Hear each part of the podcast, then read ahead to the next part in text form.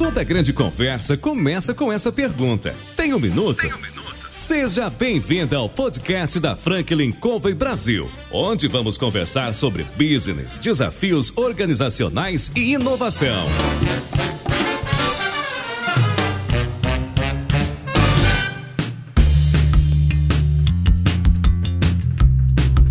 Pessoal, eu sou João Palmeira, consultor da Franklin Covey. Eu estou aqui para entrevistar Michael Citadinho, head aqui da Wildcard, e Victor Maciel, gerente aqui na área de RH também da empresa. Nós temos um papo aqui para bater, discutir um pouco a respeito dos desafios, da inovação e de tudo aquilo que compõe essa área, esse cenário de RH no país, particularmente aqui na organização. Então sejam bem-vindos. Obrigado. Prazer e obrigado por nos receber. É, nós aqui na nossa, no nosso bate-papo nós ligamos aqui para eles e gostaríamos de saber se vocês têm um minuto para a gente poder conversar. Com certeza, desde que seja um minuto. Muito bem. Vai ser mais ou menos por aí. Tá bom. Então vamos lá. Victor, fala um pouco de você. Se apresenta para o pessoal aqui. Perfeito. Bom, pessoal, é prazer. Me chamo Victor. É, eu sou curitibano, por essência. Morei em cinco estados já no país. Já morei nos cinco cantos, literalmente, do país. Do norte ao sul, nor nordeste, praticamente. Hoje está morando aqui em São Paulo. Agora estou em São Paulo, estou fixo aqui. Já me considero paulista. Já falo meu e mano. Então... já tá em casa. já, já. Já como feijoada, já. Enfim, tenho 26 anos. Moro aqui perto do, do, do, escritório, enfim, a gente tá na Faria Lima, né? Então moro próximo da, da, do escritório. Hoje, até rapidamente me apresentando carreira, né? Pra vocês entenderem. Minha carreira é toda voltada para atração e seleção de pessoas, só que eu sempre tive o ímpeto de questionar como a gente faz esse trabalho. Então, efetivamente, a forma que a gente toma decisão quando envolve a seleção de alguém, que é naquele momento ser Deus do processo, né? Então você diz se a pessoa vai ou não. É, eu sempre questionei esse processo, a forma que ele acontece, etc. E assim fui construindo carreira. Então começo em consultoria, depois vou para startup, e aí é, agora o momento atual é não deixa de ser um, uma big startup, mas muito mais como clima do que efetivamente tempo, né? Que é a Wirecard. E aqui eu tô responsável hoje por atração de talentos, People Analytics e todos os projetos que envolvem RH de modo geral. Então isso é um pouquinho sobre mim. Minha vida um pouco pessoal, né? Eu sou apaixonado por cachorro. Tipo, eu tenho dois cachorrinhos só. Acabei de adotar uma, super bem-vinda. Chama Buda, mas ela não é nada calma como o Buda. É o oposto, é o oposto do Buda. É bruta. Você deu o nome pra ver se acalma. É isso, sabe? é isso. É intencional, sabe? Depois você conta. Tô pedindo ao universo. Como é que foi? Isso. E, enfim, cara, acho que uh, a minha válvula de escape, acho que tá. Eu viajo uma vez por mês. Esse é um escape muito bom para mim. Então, todo mês eu e minha namorada a gente tem um plano de viajar. Sair, não sair do Brasil, mas sair daqui de São Paulo, ir pra natureza, dar uma mais parecida. E a gente tenta fazer os finais de semana deixar de usar celular, essas coisas. Então, são algumas metas pessoais que a gente tem para dar uma desligada, efetivamente. Ainda mais na correria de São Paulo, né? Que aqui, diferentemente dos outros estados onde você morou, provavelmente o clima e a agitação é outra, não é? é. Inclusive, falava com o Michael esses dias, né? É, aqui a gente não percebe, né? Mas São Paulo é um local que, desde a poluição sonora, a poluição visual, é tudo que a gente vive, é um gerador de estresse. E a gente esquece disso, né? Então a gente tem que falar alto. Quando a gente ganha o silêncio, a gente acha estranho. Quando a gente tem o silêncio nosso, a gente acha mais estranho é isso, né? Ainda a gente quer falar, quer falar, quer falar, ou quer ouvir, quer ouvir. Então, isso é um gerador de estresse muito grande em São Paulo. Mas é legal ter uma, uma válvula de escape, Fato, né? Fato, muito. E você, Michael? Conta pra gente um pouco sobre você. Então, primeiro, um, um prazer e um privilégio estar com vocês aqui hoje. Então, eu sou o Michael. Por coincidência, eu também sou curitibano e tive o prazer de conhecer o Vitor aqui em São Paulo. É, a minha carreira, né, então, ela é basicamente formada na área de recursos humanos. É, passei por outros segmentos além de fintechs. É, comecei no setor de, de educação é, e já naquela época eu criticava o modelo de RH, né? Isso há, há mais de 15 anos atrás, né? É, e olhava para situações de RH que a gente tomava decisões é, muito com viés pessoal e, e, e questões que eu, eu, não acreditava que era o melhor jeito da gente fazer as coisas. Recebi o convite para vir para a Warcard há, há mais ou menos dois anos atrás e com a oportunidade da gente construir um RH de fato inovador, disruptivo, né? Então, esse é um pouquinho sobre, sobre a minha história. Falando um pouquinho sobre as coisas né, que, que eu gosto de fazer, e aí é, é, é curioso isso, mas é, Vitor e eu temos um, um, alinhamento de pensamento forte, né? Então, é, da mesma forma que ele gosta de viajar uma vez por mês, eu tenho o mesmo compromisso com a minha esposa, né? É, então, a gente faz a, a, rotinas parecidas, mesmo não sendo juntos, mas é, é parecido, né? Moro perto do trabalho para evitar o estresse do trânsito de São Paulo. Isso era um, um ponto da qual eu me preocupava quando decidi vir morar na cidade de São Paulo, né? Que é esse barulho, essa poluição sonora o tempo todo, né? Então, a gente precisa ter qualidade de vida é, e acho que a região aqui proporciona isso. Né? Então, um pouco disso. Uma curiosidade sobre pra, que eu faço para conseguir me desestressar, né? Além de, da, das viagens uma vez por mês, eu acabo mixando músicas eletrônicas. É algo que eu, que eu tenho como, como paixão. Gosto da, né, do, do, som, gosto da, da música é, e isso me relaxa. Você sabe que temos isso em comum, porque eu adoro cachorro, né? Hoje, hoje eu tô morando num apartamento, então não tenho como ter cachorro. Mas eu morei em casa até pouco tempo atrás, eu tinha uma Rottweiler, né? Chamada Runa, que era uma lady, sabe? Ela era muito, muito gente boa, ela educada, amorosa, né? Porque cada cachorro tem uma característica, né? E música faz parte da minha vida desde mais ou menos 10 anos de idade. Então, assim, eu como, bebo, leio, estudo, sempre ouvindo música, né? É alguma coisa que que inspira, né? relaxa, quer dizer, conecta a gente. Vocês falaram de viagens que vocês têm em comum, esse, esse tipo de viagem, praia, campo, para onde vocês costumam ir? Nessas viagens de final de semana? As duas coisas. Praia é, é um lugar, né? Pisar na areia, contato com a água do mar, para mim, desestressa e, e, limpa, clareia os meus pensamentos. Da mesma forma que ir pro campo, né? É, e só ficar olhando pra montanha também, também desestressa, né? Agora, nesse momento de frio, né? Ir para um campo de Jordão, por exemplo, exemplo, Muito né? legal. É, e aproveitar o frio de lá, é, ficar na frente de uma lareira, aproveitando né, a, a, a energia do fogo queimando, né? É, eu gosto dessa questão também de energias, e então acho que isso é, contribui muito é, para o nosso desenvolvimento é, como ser integral que somos, né? E para você, Victor, também? Como é que é isso? Eu acho que eu também tenho uma percepção de que a gente tem que se conectar com a natureza, né? É, e com o mundo, efetivamente, né? A gente é a natureza, a gente esquece disso, né? Então, se a gente tem o poder de destruir, a gente tem o poder de preservar, logo a gente é parte dela. É, a gente é a natureza efetivamente, ela é uma coisa só. Então a gente se conectar com a vista, com o silêncio de uma vista, o silêncio que ao mesmo tempo é um barulho da praia, né? Aquele vento seco e etc. Acho que isso é impagável, assim. Não tem terapia, não tem remédio que te dê esse tipo de, de conforto. Então nem natural, nem via é, é, sintética a gente consegue ter, cara, o prazer que você tem de subir numa montanha, de comer um fundi, por exemplo, em Campos de Jordão, sentindo o maior frio Mas o fundi ali ajuda muito. Ajuda, ajuda. Mas isso para mim é muito importante. Né? Conta pra gente um pouco do, do teu trabalho aqui, da sua especialidade dentro da área de RH. Tá. Então, o que, que eu venho fazendo, assim, acho que vou começar do que eu já fiz, venho fazendo, e depois intenções de fazer, tá? O que eu já fiz e acho que é, o trabalho é onde começou. Primeiro, olhar o processo de, de contratação, né? Decisão de, de, de trazer pessoas para a empresa, basicamente. Então, isso intercorre uma série de assuntos, né? Desde qual é o processo por si só, então quem entrevista, por que entrevista, quantas quantas etapas tem esse processo, a construção disso. O outro é como é que eu me comunico com as pessoas que a gente está de fato querendo trazer para a empresa, né? E aí entra um pouquinho de um assunto que é também é, pode, pode soar como novo ou BuzzFeed no mercado, que é o employer branding, de fato, de fato. Que é, cara, o quanto que essa marca, as pessoas têm intenção de trabalhar nessa marca. As pessoas olham para o produto e conectam o produto como, nossa, eu tenho vontade de trabalhar lá. Então você deveria olhar para nossa marca e falar, putz, me dá curiosidade de ir lá conhecer o escritório e querer trabalhar nessa empresa. Isso é um bom indicador de que a gente tem uma marca empregadora forte. Como a gente é B2B, a gente tem um desafio e B2B para quem está ouvindo aí, é a gente só está só tá muito conectado, a gente está muito conectado com empresas, efetivamente. Então o cliente, que é o nosso consumidor final lá na ponta, né, o último da ponta, ele não vai saber a gente. O nosso intuito, inclusive, é que a gente seja invisível. Que a gente é uma processadora de pagamento, uma empresa de meio de pagamento, né, que no meio do processo adquire dinheiro, repassa dinheiro, enfim, é, quanto mais invisível a gente for para o cliente final, melhor. Então a gente tem um desafio que é a gente que quer ser invisível, como a gente quer não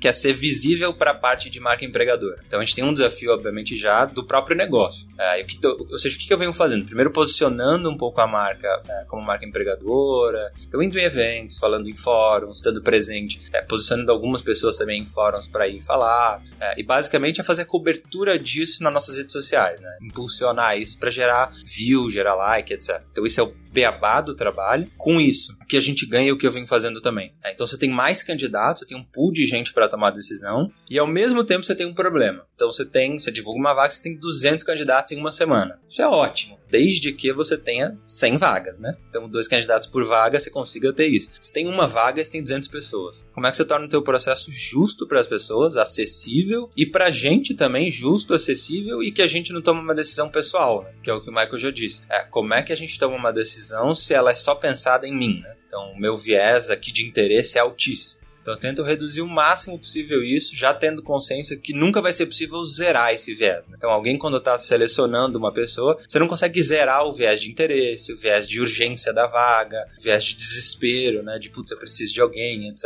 É, mas você consegue diminuir isso com alguns critérios claros. Hoje em dia no mercado, num determinado momento você pode estar empregado e outro não. E no bate-papo inicial, até um pouco antes da nossa gravação aqui, vocês tinham comentado que vocês foram para um bate-papo mais ou menos informal normal, de poucos minutos, que deram mais ou menos aí 180 minutos. Mas, conta um pouco para nós, Michael, como é que foi isso aí? Na verdade, eu, eu precisava montar a, a, a, estrutura de Talent Acquisition na empresa. A gente estava estruturando para ser um RH de fato estratégico e, e, e, aí comecei a conhecer algumas pessoas e, surgiu o nome do Vitor. É, e aí eu chamei ele para um bate-papo, né, totalmente sem, sem pretensão alguma, mas para conhecer ele, o que ele estava pensando sobre, sobre o mercado. Ele já, já tinha feito um trabalho legal em outras empresas sobre esse tema. É, e aí era um papo de minutos e que virou três horas, né? É, porque ele precisava sair que ele tinha uma viagem. É só por isso que foi três horas. Senão poderia ter sido muito mais, é isso?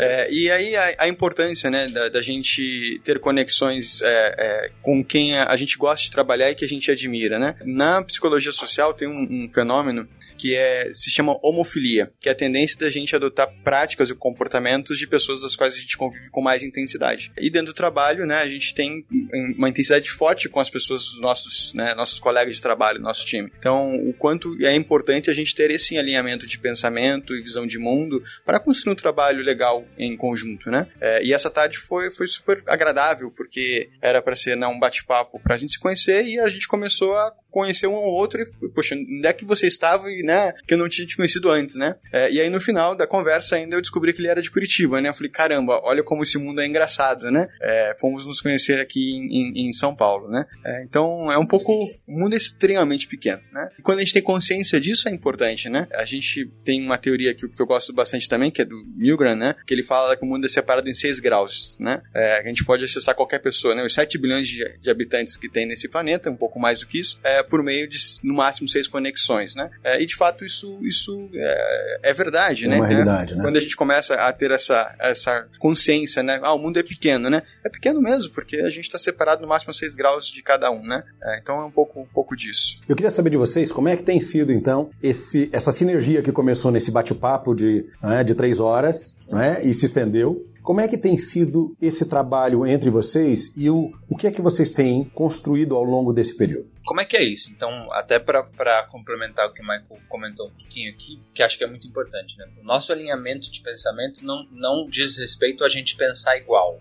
Então esse recado ele tem que estar muito claro. Por que isso? Quanto é, menos diferença de pensamento, que aí entra um tópico que é a tal da diversidade, né? Mas a diversidade pela origem dela, ela é diversidade de pensamento, né? Eu penso de uma forma diversa do que a pessoa do lado pensa. Ah, isso gera conhecimento. Então o nosso alinhamento de pensamento é justamente esse. A gente consegue se provocar a um nível de que a gente cria coisas a, a todo momento, assim. Então ele pensa de uma forma às vezes é, tão parecida comigo ou tão diferente da minha que a gente consegue criar. É, ou seja, isso tem que estar muito claro. E basicamente o conceito por trás disso, nesse, é sempre bom trazer conceito, é a lógica do cisne negro. Então a gente faz esse exercício direto, ou seja, a gente pega um projeto, a gente pega uma iniciativa, cria, pensa nela, etc. E a gente literalmente fala com essas palavras. Cara, critica ele para mim. Critica esse projeto, esse processo, essa forma que eu tô pensando para mim. Isso é usual aqui. Ou seja, a gente cria, pensa, etc. Sai maravilha. De repente, cara, critica isso aqui para mim, né? Dá, um, dá uma, uma segunda chance é, e décima chance pro meu projeto, mas tenta destruir ele, literalmente. É, acha brechas nele, acha argumentos para que ele não dê certo certo? Porque quanto mais robusto for o meu projeto e eu conseguir contra-argumentar agora, a probabilidade dele ser duradouro é muito grande. Né? Então, é, isso tem que estar muito claro que é, é, esse alinhamento de pensamento é isso. É interessante você falar isso, né? Porque quando a gente olha para as organizações, a, o que nos passa é de que as pessoas têm uma tendência de se aproximar dos iguais. Querem pessoas que pensam iguais, que digam amém. E o que vocês estão provando aqui é de que essa diversidade de pensamento, ela enriquece, engrandece e gera valor. Exata, é isso? Exatamente isso. O ponto que a gente tem que procurar pessoas para trabalhar são pessoas complementares, que acho que tem algumas características aqui que são importantes, né, de competência ou de comportamento, né? A primeira delas, acho que é, é a base para muitas coisas, para muita coisa que é o respeito. É, a gente tem um respeito é, muito grande um pelo outro e pelos outros profissionais com os quais a gente trabalha todos os dias. É, a segunda coisa é a, a vontade de sempre querer fazer algo melhor, sempre estar aberto a melhorar. E aí, para isso, a gente tem que saber escutar é, quando a gente pede um feedback. Muitas vezes, né, a gente procura, é, a gente vê isso acontecendo no mercado, ah, eu peço um feedback, mas eu queria um elogio só. Isso não vai te ajudar a fazer algo melhor, isso vai te ajudar a, a te dar um tapinha nas costas e você achar que tá tudo bem. É, se de fato você quer fazer algo grandioso, de fato algo que vai ajudar a melhorar o mundo, a sociedade, peça de fato feedbacks que vão te ajudar a construir um modelo melhor. Esse tipo de cultura é o que vocês têm aqui dentro da organização? Exatamente. É, a gente vem construindo isso dia após dia e acho que a gente está num nível bem interessante nesse processo né, de, de, construção. A gente fala muito aqui, né? Vamos abraçar o erro, que a ideia é muito de startupeiro, né? Vamos abraçar o erro, aprender rápido, corrigir rápido, né? É, então, muitas vezes a gente percebe as pessoas falando assim, não, inova, inova, mas o erro não é permitido dentro da organização. O cara não vai inovar, porque ele vai ter medo de errar, né? É, e a inovação muitas vezes ela vem de consecutivos erros e que emerge alguma coisa nova, porque você errou, né? E você acabou criando um negócio que às vezes você nem esperava. É bacana pensar isso, né? Porque isso, na verdade, é uma quebra de paradigma, né? É de você olhar e dizer o seguinte, cara, a gente pode errar, porque errar faz parte do processo de acertar. Exatamente. É uma, a maneira que você aprende, né? Você aprende errando e aprende acertando. As, as das duas formas você aprende, né? É, o importante é ter esse, esse espaço para poder errar, é, aprender com o erro e fazer algo diferente, algo melhor depois que você aprendeu com o erro. É, então a gente brinca, né? muito na, na, na, área, né? Testa, né? Ah, deu errado, tudo bem, vamos lá e corrige, né? Testa no grupo pequeno, né? Então, ah, não deu certo, Pô, funcionou. Então agora o que, que a gente pode melhorar nisso que, que já funcionou, né? E a gente vai se criticando nesse, nesse processo, né? É, mas tem que estar aberto para aceitar o erro também. Muitas vezes a gente também não quer errar, né? Tem a vaidade, né? Ah, eu quero fazer um negócio perfeito. Né? Não tem nada perfeito, né? Nada começa perfeito, né? Nada, né? Feito no, no final do dia é melhor do que o perfeito, né? Quando vocês estão falando disso, me, me faz pensar sobre inovação. É a palavra da moda, todo mundo busca, todo mundo quer, mas às vezes as pessoas não compreendem muito como inovar e como gerar resultados dessa inovação, porque é um processo, né? Existem uma série de variáveis, né? Vocês podiam discutir um pouco disso, compartilhar como é que é o processo de vocês aqui, o que é que vocês ah, estão fazendo nesse mercado e que está inovando? Claro, vou, vou dar um exemplo aqui rápido e aí o Vi complementa, né? A gente fala de inovação e muitas vezes a gente pensa em inovação só em tecnologia um sistema novo, um smartphone, um computador. E inovação ela vai muito além disso, né? É, inovação é, pode ser algo super simples, é fazer o trabalho do dia a dia melhor. É, inovação pode ser você melhorar um pequeno processo na sua área, é você tirar um pedaço da burocracia que tem dentro da sua empresa. É, isso é inovação. Não precisa ter um ultracomputador para conseguir inovar. É, e esse é um trabalho de mudança de mindset é, que a gente precisa trabalhar com as pessoas para elas entenderem que o processo de inovação não é difícil, né? Basta é, você ir lá e fazer alguma coisa. Mas ter atitude de fazer alguma coisa, você precisa sair dessa inércia, né? Então, quebrar esse paradigma. E aí tem, eu acho, um contexto organizacional importante por trás, que é você impulsionar a criatividade, permitir que as pessoas errem, permitir experimentação, teste de hipóteses. E aí, de fato, começa a aparecer inovação dentro da, da organização. Eu fico pensando nisso que você está comentando agora. É assim, às vezes as pessoas até, elas têm criatividade, são criativos por natureza, elas almejam uma oportunidade de trabalhar em um ambiente em que a criatividade possa acontecer, mas elas às vezes esbarram com alguém acima delas que, de certa maneira, tem um paradigma diferente. Né? Isso, isso, isso acontece, né? O nosso grande desafio é vocês, pela experiência que tem aqui dentro, não é? Para quem está nos ouvindo nesse momento, quando você olha para a situação de desafio, de você querer tentar, você tenta uma, não dá. Tenta duas, o cara não deixa. Tenta três, não é? O que é que você diria para esse tipo uh, de situação, para as pessoas que eventualmente até já tenham vivido ou estejam vivendo isso? Bom, eu começo aqui, acho que o Michael pode ajudar também, mas é, acho que é, criar, um, criar uma estrutura é, organizacional que se permita errar, ela não tem fim, né? Então é um eterno, é um eterno exercício que você tem que ficar é, permeando e dizendo nos corredores da empresa, em reuniões da empresa, de que é, você permite que as pessoas errem. Porque o erro, a gente aprende que o erro é errado, né?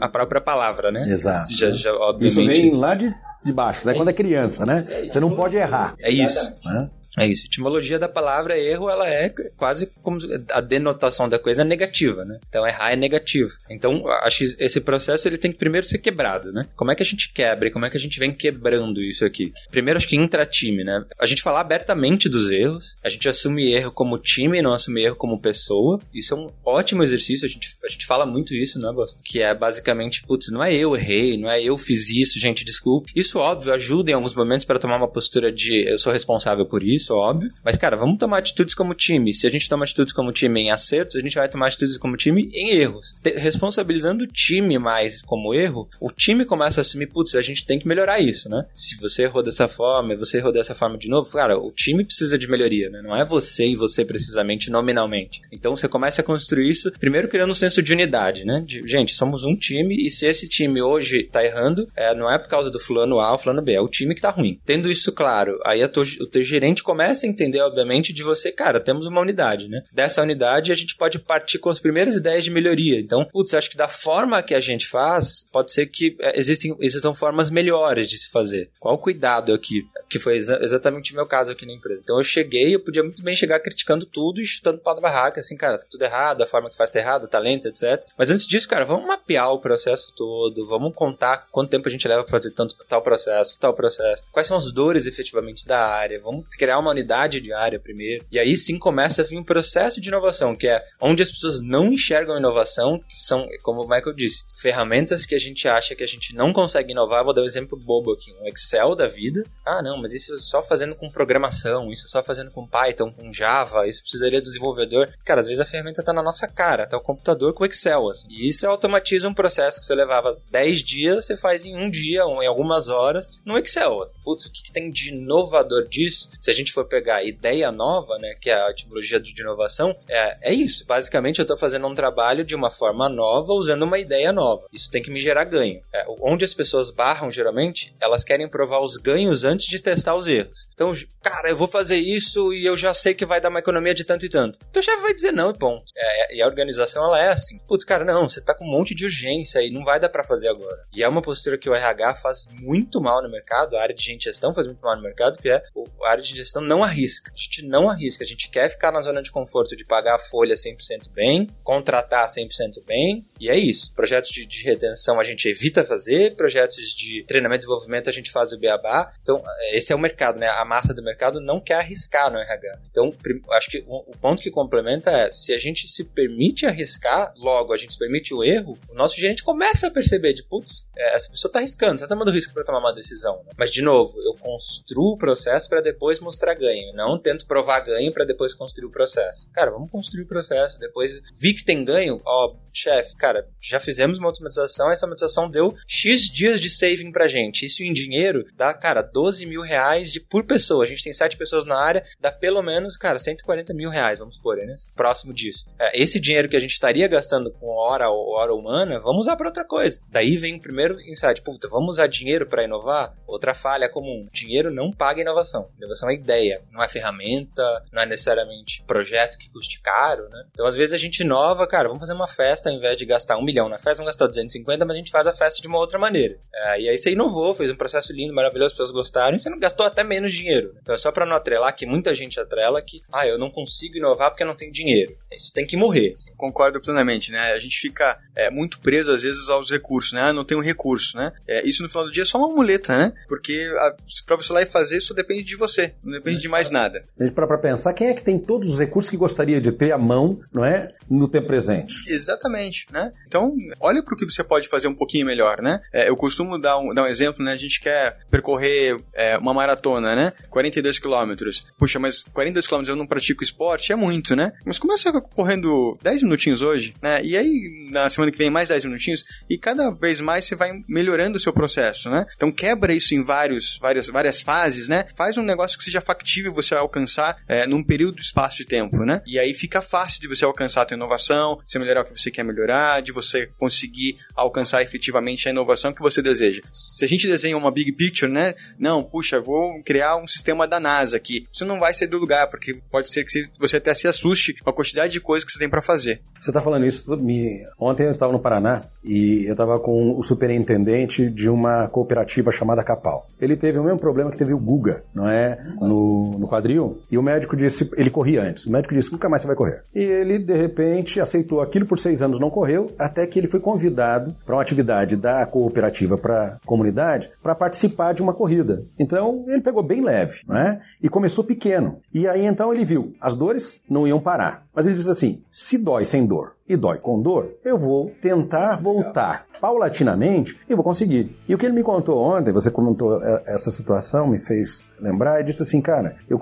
eu voltei a fazer pequeno. A minha ideia hoje é meia maratona e eu comecei com 5 quilômetros e fiz isso por um período de tempo. Ganhei, eu voltei a ter o condicionamento físico, porque já existe a memória muscular, porque ele corria antes. Então, tentando de pouco, eu consegui. E você, Vitor, você estava falando né, do senso de unidade. O erro é da equipe, não é do indivíduo. Quer dizer, pequenas coisas que vocês estão comentando aqui fazem a gente repensar o processo. Porque se você olha, olha, acertos e erros são nossos, não é de alguém. Se a liderança efetivamente ela abre a possibilidade de você inovar, sabendo que haverá erro. Se você faz uma análise, como você sugeriu, né? Chegou, peraí, vamos analisar, vamos medir os processos. Isso, na verdade, são pequenas coisas, mas essas pequenas coisas que vão dando solidez para construir algo maior. É por aí? É por aí. Tem um ponto que acho que você tocou aqui que é muito importante, né? O Michael também levantou que é a gente, isso é muito é muito baseado em metodologias ágeis. Isso também hoje é, um, é, uma buzzword no mercado, né? Todo mundo diz que é ágil, que pratica agilidade, etc.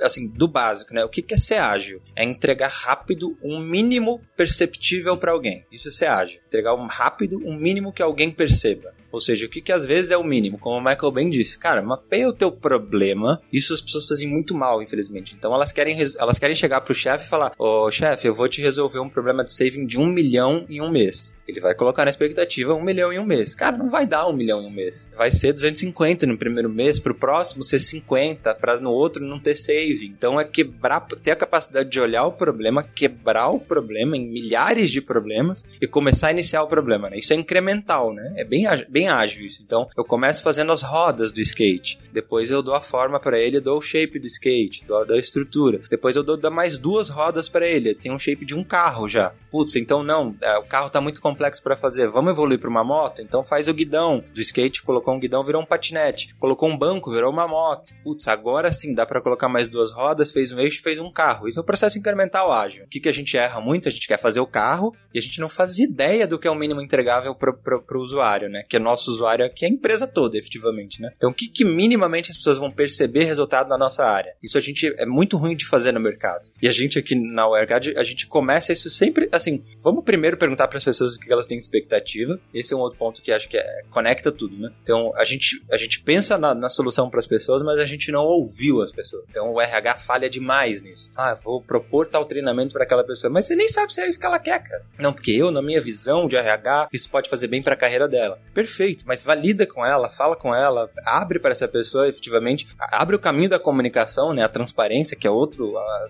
é, outro componente do sistema ágil, né? Comunicação e transparência. Então, abrir o caminho com essa pessoa, diz para ela, cara, você já parou para pensar que esse teu skill pode ser melhorado? E a pessoa pode dizer, cara, eu acho que não, acho que isso eu faço bem. E aí esse papo é muito rico, né? De, nossa, você acha que você faz bem? Me conta efetivamente onde você acha que você faz bem. E, esse, e é isso, outro ponto que eu acho que o RH, quando a gente pensa em inovação, fica preso. A gente entende que essas, essas conversas que geram conflito, e aí um parênteses aqui, conflito não é negativo, né? Conflito ele gera ideia. De alguma coisa sai de um conflito, né? Acaba instigando, fazendo pensar diferente, olhando por outro prisma, né? Isso. E aí é, o, a, as conversas que a gente tem com as pessoas, elas têm que ser mais diretas o RH por séculos, né, ele sempre entendeu que ele tinha que guardar as informações e reter essas informações aqui, né? Então só a gente tem o dado, só eu sei as avaliações dos gestores, eles não podem saber as próprias avaliações. O interessante disso que você está falando é o paradigma do poder da informação. Eu mantenho a informação comigo, eu tenho poder. E o grande desafio, talvez uma mudança de paradigma que eu estou vendo que vocês estão conseguindo implementar aqui, é que a comunicação e o conhecimento precisa ser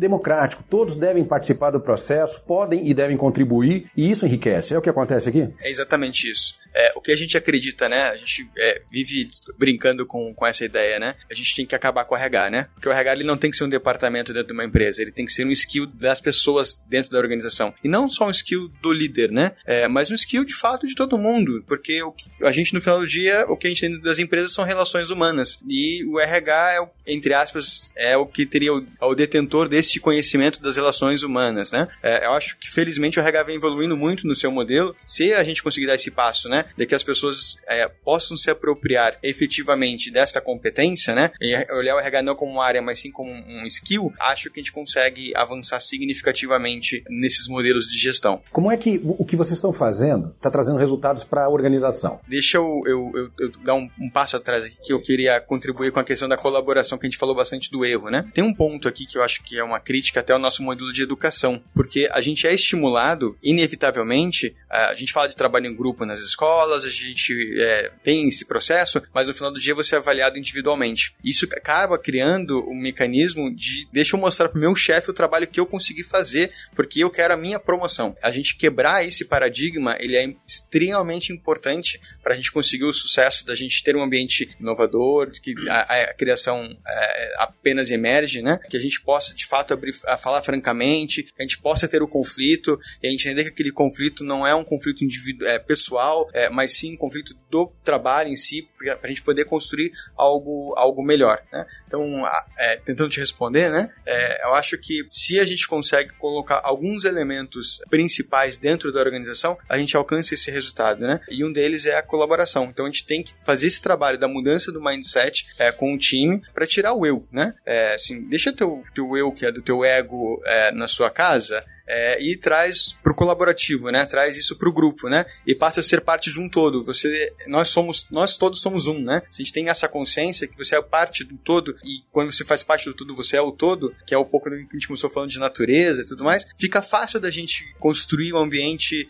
onde as coisas emergem de uma forma é, mais orgânica e não mecânica. Você está falando isso, né? É uma coisa interessante, né? A gente deixar o pronome eu do lado de fora para usar o nós, né? E, e, esse é o embate do ego, né? Porque a gente é ensinado que eu preciso aparecer, eu preciso mostrar, eu preciso né, estar ali. E quando você pensa no nós, os resultados são outros, né? Exatamente. Quando, quando a gente né, é, é, é começou a trabalhar no nosso time, né? É, não tem eu errei, é, nós erramos. Não tem eu acertei, nós acertamos. Puxa, isso traz o senso de cooperação. É, deixa eu. Se eu tenho alguém que não está indo tão bem, não está conseguindo desempenhar bem a função. Fica fácil de um colega chegar e falar: Deixa eu. Como é que eu posso te ajudar? Como é que eu posso te dar uma dica que você está fazendo tá indo bem? É, ou até mesmo da, da, gente ter esses conflitos, né? É, falar: Olha, não gostei do que você fez, então ok, entendi, obrigado pelo feedback, vou melhorar. Fica fácil, né? A gente cria esse ambiente de confiança, é, que aí é o elemento central para gente, a gente fazer qualquer coisa dentro da empresa. Aí surgem as outras, outras competências. Isso é muito legal. Quantos funcionários nós temos hoje? Quantos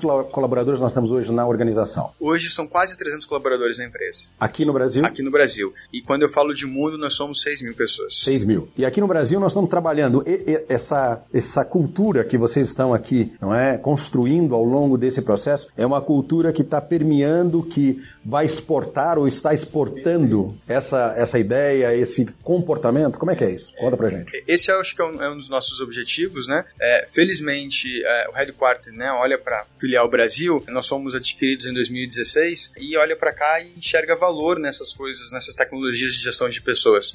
É, então, inclusive, estamos agora num projeto de RH internacional, justamente contribuindo né, para que a gente tenha é, esses elementos é, de cultura espalhados pelo globo como um todo. Isso é bacana, né? Porque quando a gente olha para as organizações de forma geral, dá-se muito valor para as coisas físicas e não para as pessoas. E as pessoas são, de verdade, o nosso maior tesouro, não é isso? A empresa não existe sem gente, né? A empresa nada mais é do que um conjunto de pessoas trabalhando em prol do mesmo objetivo. É, isso é o conceito de empresa, né? Isso é o conceito de organização. Quando a gente traz consciência disso, né? É, e que se as pessoas forem embora a empresa acabou, é, a gente tem que começar a prestar atenção de fato para isso, né? É, então, por isso que eu acho que a área de, de, de recursos humanos ela é tão importante e estratégica dentro das organizações. E de tão importante e estratégica ela é dentro das organizações que a gente acredita que isso não possa ser só uma área, né? Isso tem que ser um skill espalhado na empresa. É, porque aí você garante esses elementos centrais do que é importante para cada é, indivíduo que trabalha aqui, né? cada indivíduo que vai vir trabalhar aqui. Para vocês, é um processo fácil de implementar? Obviamente não. Obviamente não. Dolorido, inclusive. Pra vocês terem exemplos aí de como, o que, que a gente está fazendo né, em números e, e, enfim, efetivamente resultados aí para a empresa. Né? Bom, a gente, é, quando eu cheguei, a gente tinha um processo de recrutamento que rodava geralmente na, cara, como é o processo usual do mercado, né? Então, o dono da vaga, que é o gestor, geralmente gerente, ou né, a gerente ou o gerente, abria a vaga e essa pessoa toma a decisão da, da, de quem é a pessoa e ponto final. Então, a primeira quebra de paradigma foi, cara, descentralizar a tomada de decisão. É, o que, que isso significa? O gestor, ele é, ele é mais um componente do processo de tomada de decisão. Ou seja, tomar, tomar a decisão é um processo, né? Não é um momento efetivamente. Então é um processo. Se envolve a primeira pessoa, a segunda pessoa, a terceira pessoa e a quarta pessoa. Mas o gestor tem mais peso. Isso deveria ser assim combatido fortemente, sabe? Se o time está dizendo sim, o gestor tem que entender que o alinhamento do time é sim se o alinhamento do time está muito diferente do gestor, é o momento correto para o gestor alinhar. Ou seja, é aí que as pessoas erram muito, né? O gestor vai lá e toma uma decisão, ah, putz, o time está falando que é errado, eu vou trazer essa pessoa e ponto. E aí vem a primeira decisão que você acha que está inovando, que você está envolvendo o time, o time disse não, você envolveu o time,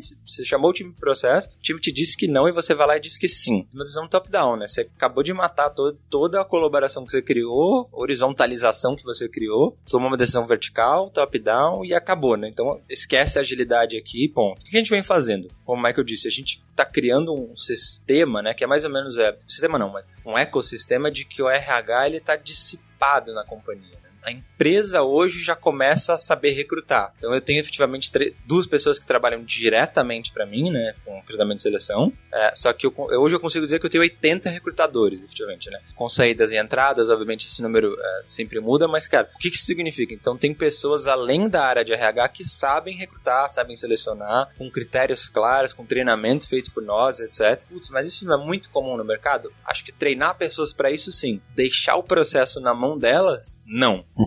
Duas coisas bem diferentes, né? Bem diferentes. Então a gente vai lá, treina as pessoas para fazerem entrevista, mas o processo, a tomada de decisão do processo é nossa. A gente não mudou nada, né? Então a gente só tá ensinando as pessoas para, no fim, é tirar a autoridade delas de tomar de decisão. Né?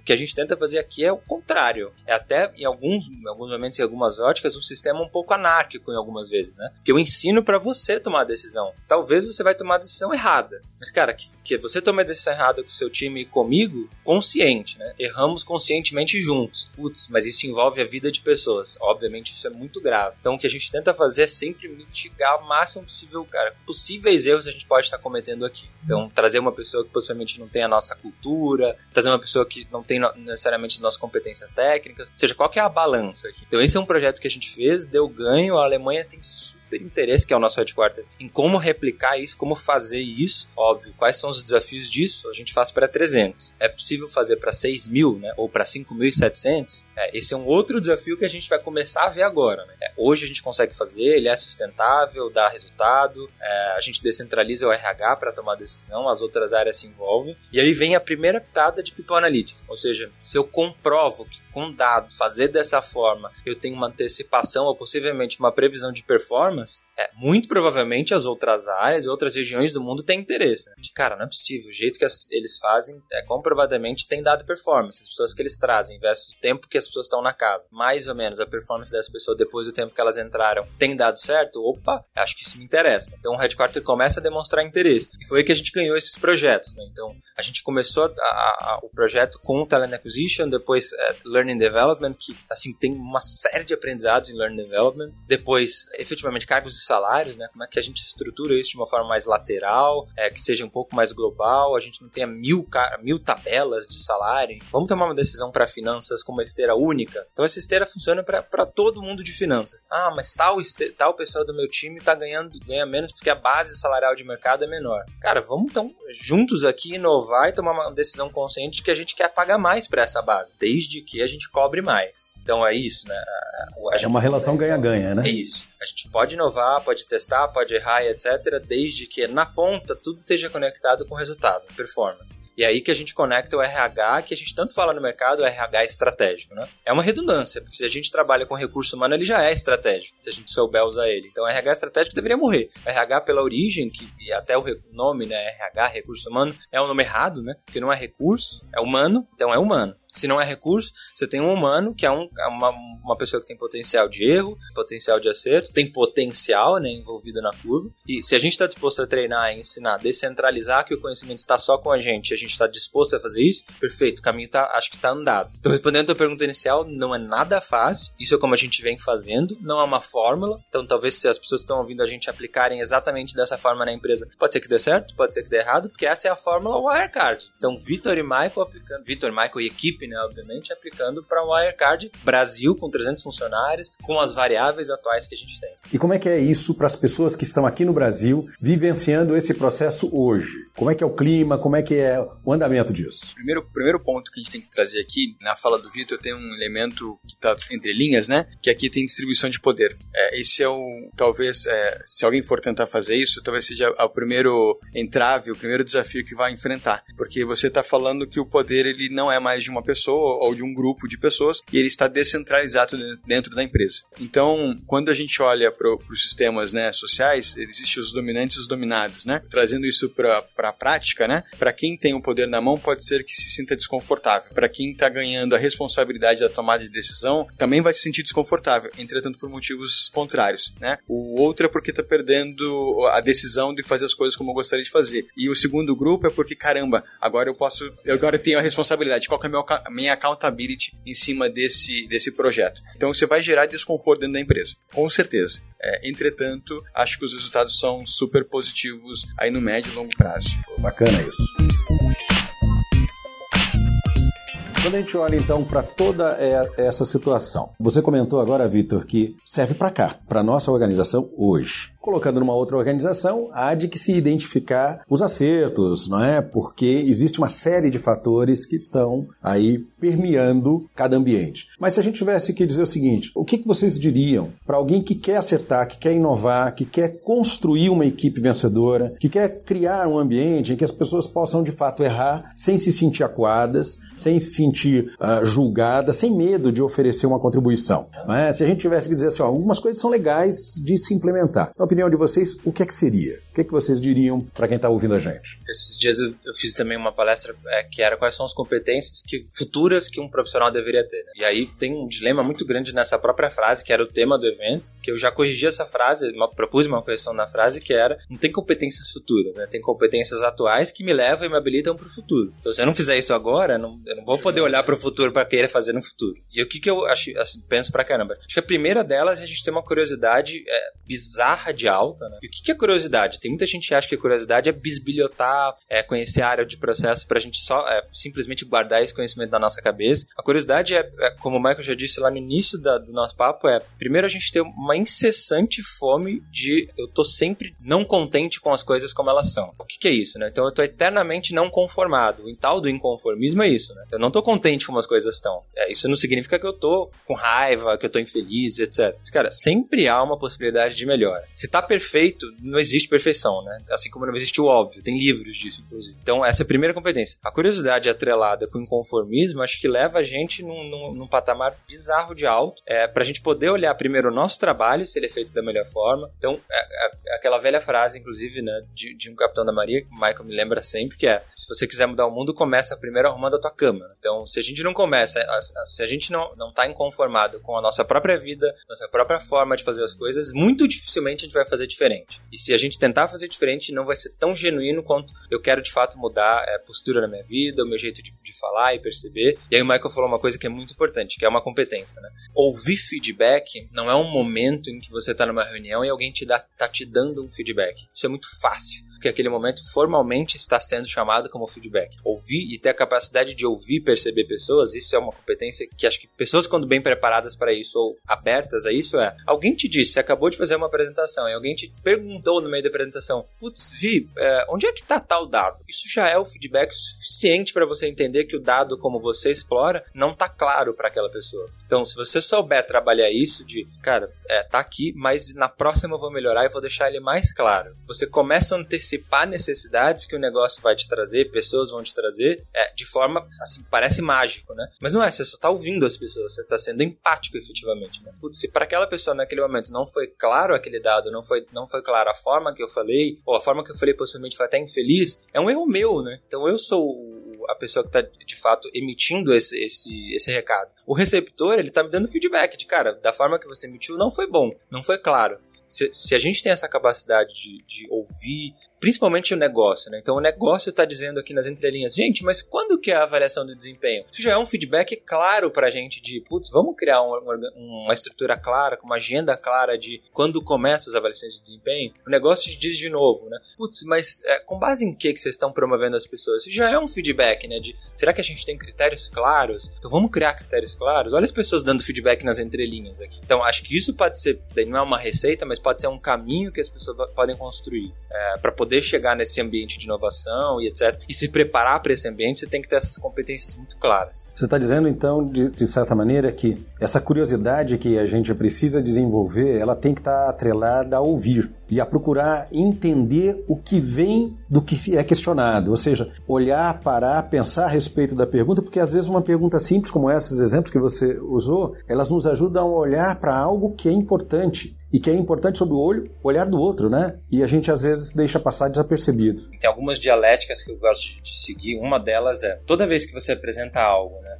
É, e ninguém te pergunta nada, isso já é um feedback. Você não deu abertura de comunicação. Toda vez que você apresenta algo e as pessoas te perguntam muito, isso já é um feedback. Não tá claro, provavelmente, ou tá tão claro que as pessoas querem propor, querem propor ideia, etc. O que, que é essa, essa dialética que eu sempre penso, né? Uma vez que você emite algo, você tem que se tornar 100% responsável pela recepção disso. 100% responsável. E onde 99,99% ,99 das pessoas, infelizmente, pecam, elas emitem, as pessoas que questionam e elas questionam o questionamento das pessoas. Elas não têm a capacidade de olhar para si e falar, nossa, realmente eu posso ter dito isso ou posso ter transparecido uma coisa que eu realmente nem acredito, mas naquele momento transpareceu. E voltar para as pessoas, aí de novo volta ao assunto do ego, né? Voltar para as pessoas e se redimir. Cara, gente, acho que eu fui infeliz nessa fala mesmo. Possivelmente até aquele momento eu acreditava nessa ideia, mas ouvindo vocês, ouvindo feedbacks de vocês, eu deixei de acreditar. Então eu tô com vocês, acho que a partir daqui eu arrumo minha apresentação, arrumo meu layout, meu projeto, minha metodologia, meu mindset, o que for, né? Para ajusto e adapto é, com o que o, o, sourcing aqui, com o que o público está me dizendo. Ou seja, tendo, acho que isso claro, que é uma máxima, é, a gente começa a fazer um caminho de eu tô conectado efetivamente com causas que são é, causas das pessoas, né? E não eu querendo entuchar a inovação quando as pessoas nunca pediram isso. Então, acho que é uma, esse é também um dos caminhos para a gente poder ter aceitabilidade em um ambiente de, de, de, inovação, que talvez não seja inovador, né? Mas a gente quer implantar isso, é saber ouvir quais são as entrelinhas que o negócio está me dizendo, que o meu gestor está me dizendo, que os meus colegas estão me dizendo. Você sabe que um desses pontos me faz lembrar um conselho que eu recebi de um, de um líder. Ele era general americano, eu trabalhei com ele oito meses e ele me deu a melhor definição de humildade que eu já ouvi até agora. Ele disse assim: João, um ser humilde é um ser ensinável. Para a gente poder aplicar efetivamente o que vocês estão comentando aqui, a humildade é tudo, porque às vezes a gente prepara algo, quer aplausos, não quer críticas, ainda que elas sejam construtivas, né? E não está aberto para ouvir, não está aberto para aprender. Né? Então, essa característica eu vejo que aqui dentro ela, ela é inata, né? Vocês estão conseguindo oferecer isso, né? É, é, eu acho que é isso mesmo, né? É, é, se a gente tem a simplicidade, a humildade e quer sempre criticar né, o status quo das coisas e está disposto a ouvir, é, a gente consegue construir coisas que de fato ajudem a mudar o mundo. Né? De fato, a gente consegue se conectar com uma causa, não é minha causa, mas é uma causa da qual o mundo precisa de ajuda. É, e isso muda, isso muda o jogo, né?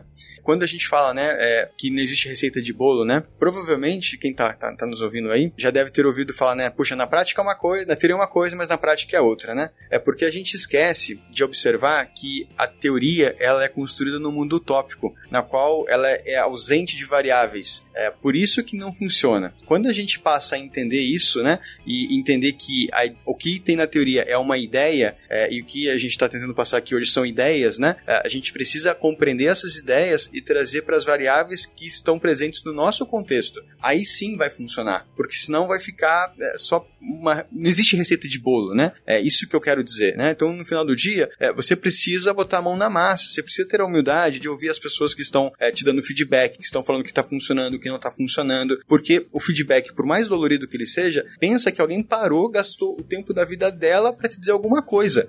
Um é um presente, é isso mesmo, abraça isso, né? É, e entende o que essa pessoa está dizendo nas entrelinhas, inclusive, né? É, porque nem sempre é fácil de dar, de falar o que a gente gostaria de falar, né? É, então, a, perceba essas coisas e esteja sempre à disposição para aprender, para aí sim, né? Inovar, criar, fazer coisas diferentes, efetivamente. Olha, gente, o papo aqui tá maravilhoso. Eu acho que daria os 180 minutos aqui tranquilamente, né? Mas eu sei que nós temos aí responsabilidades, vocês têm. Eu só queria saber se vocês têm mais um minuto. Com certeza. Pode ser? Com certeza. Então, eu gostaria de ouvir de vocês, uh, se vocês tivessem que sintetizar o ambiente que vocês estão vivenciando aqui dentro da organização, de que maneira você diria, João? O que a gente está construindo aqui, o que a gente está vivenciando aqui, o que é? Eu acho que a gente vivencia aqui todos os dias é aprendizado. Todo dia a gente aprende alguma coisa nova. Todo dia a gente tem um desafio diferente é, para conseguir superar é, e construir alguma coisa diferente, né? E aí, quanto ao propósito de vida, né? Eu acho que, é, meu pessoal, quando eu olho para o que a gente encontra aqui na Arcade, eu consigo ter esse fit, né? É, eu quero construir organizações que sejam mais humanas, organizações que sejam de fato orgânicas, que respeitem o ser humano na essência que ele é humano e não recurso. E aqui dentro eu acho que a gente todo dia tem aprendido essas coisas e que a gente consegue é, inovar né, por meio das tecnologias de gestão de pessoas que a gente vem, vem adotando. Muito bacana. Para mim, é, complemento também da fala, né? Inclusive é uma frase muito comum, né? Para aprender é preciso desaprender. Então, acho que esse é um exercício que a gente faz direto aqui, né? Então, putz, mas eu sempre fiz assim a vida inteira e sempre deu certo. Perfeito, agora não dá mais, né? É, então, a, a, gente se permitir que desaprender algo, né? Ou possivelmente substituir o aprendizado que a gente teve de algo, é, acho que a gente vive todos os dias aqui, inerente ao tempo, ao momento, ao cargo. É, acho que do presidente à pessoa da faxina, as pessoas. A gente veicula isso muito dentro da empresa, sabe? Então tá, tá, tá em um dos nossos valores, né? Inove, abrace o erro, é, trabalhe, trabalhe junto com as pessoas, enfim, é, respeite as pessoas, seja transparente, mas respeite as pessoas, né? Então acho que isso a gente vive demais aqui e eu fecharia assim com eu aprendo, mas ao mesmo tempo eu aplico. Então, para só deixar um recado muito claro de que é, a teoria ela é sempre muito bem-vinda, desde que é aplicada. Então a gente aprende, testa, aprende, testa, aprende, testa. É, putz, desses testes, 10, 8 eu errei, mas os dois que eu acertei são tão significativos que eles apagam meus erros, tô no caminho certo. Putz, desses erros que eu cometi, eles são muito mais significativos que meus acertos, correção de caminho só, e sem desespero. Mas isso, isso que a gente vive muito aqui, no negócio, nos cargos, é, o RH mesmo, né, as pessoas efetivamente, terceiros que possivelmente trabalham aqui com a gente, é, dão esse feedback pra gente, então acho que esse é um valor que está muito, muito integrado aqui já. Bacana. Olha, foi um grande prazer conhecer você, estar aqui agora. Foi, foi bacana esse bate-papo, eu adorei. né? Vocês me fizeram repensar muitas coisas legais. que bom. Não é? Foi uma aula de como pensar de forma nova não é? em tudo aquilo que a gente precisa e pode fazer. E não é só no trabalho, né? É na vida. Espero que vocês continuem tendo muito sucesso. João, obrigado muito obrigado. Muito obrigado. Foi um prazer também participar contigo aqui agora. Valeu. Obrigadão. Valeu, João. Obrigado. Até a próxima. Um abraço. Valeu, pessoal. Um abraço. Até o próximo podcast. Tchau, tchau.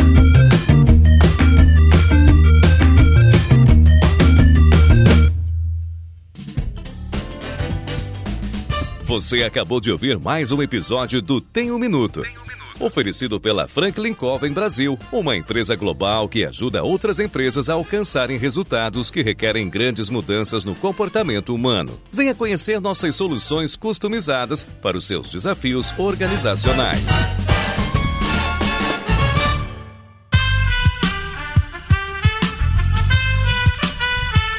Este podcast foi editado por Aerolitos Edição Inteligente.